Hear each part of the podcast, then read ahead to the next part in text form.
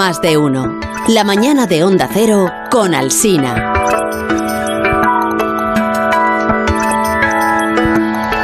Nos queda por escuchar en esta hora de los médicos aquí en más de uno de Onda Cero por las mañanas de la radio a eh, Javier Cancho. Javier Cancho, Alfonso, ¿estás contento? Sí. Javier Cancho, que hoy nos quiere hablar de, en su sección de Historia de la Medicina de los hermanos Kitsch. Kish, que nacieron en una casa señorial y burguesa del centro de Praga. Bueno, vivieron justo al lado de Kafka. Y sus vidas fueron un constante proceso de supervivencia. Hoy en Historia de, con Javier Cancho, la historia de cinco hermanos.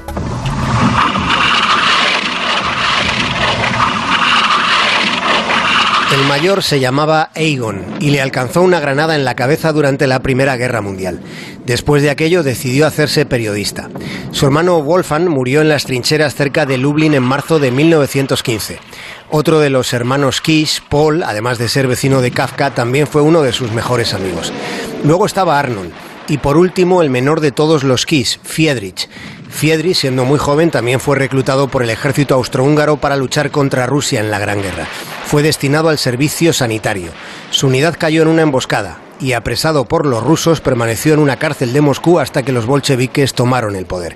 Con 23 años, Friedrich fue liberado y, de regreso a Praga, se hizo médico. Richtig hältst. Ob du glaubst, dass ich fleißig gewesen bin. 1933 es el año en el que Hitler logra el poder en Alemania. Sus discursos empezaban a llamar la atención en los países vecinos. Aquel también fue el año en el que Friedrich dejó el hospital de Praga y abrió una consulta privada. Pero lo tuvo muy difícil.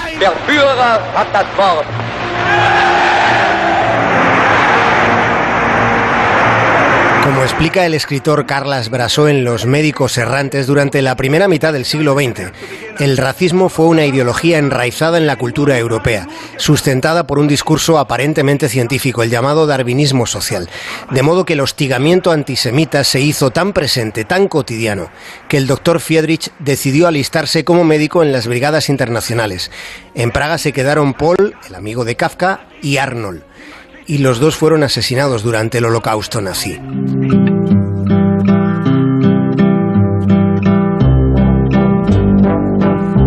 También puso rumbo a España el mayor de los Kish. Los dos hermanos, que dieron esquinazo a la Gestapo, se reencontraron en octubre del 37 en Castellón. Friedrich empezó a trabajar como cirujano en el Hospital Komensky, era un centro financiado por donaciones a la España republicana procedentes de Checoslovaquia. Estaba integrado en el complejo hospitalario de Benicassin, que fue el mayor centro de convalecencia para heridos de las brigadas internacionales. Egon, el hermano de Friedrich, se preguntó en alguno de sus artículos qué es lo que mueve al personal sanitario a poner en riesgo su vida para salvar la de los demás. El texto de Egon Kish resumía una idea surgida en las trincheras de la Primera Guerra Mundial que tendría una enorme influencia en el devenir del siglo XX. El combate de los sanitarios contra las heridas y las enfermedades infecciosas adquirió una importancia que no tenía. Aquella idea fue creando una mentalidad, dejando atrás la indiferencia frente a las muertes evitables tanto en el ejército como en la población civil. La expansión mundial de la medicina y la intención práctica de un humanismo científico generalizó la lucha contra cualquier forma de mortalidad evitable. Y ahí reside lo crucial de aquel empeño.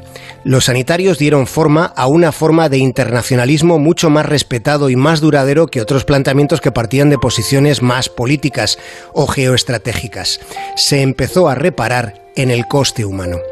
Habiendo dejado Praga, Friedrich le salvó la vida, querer salvar la vida a los demás.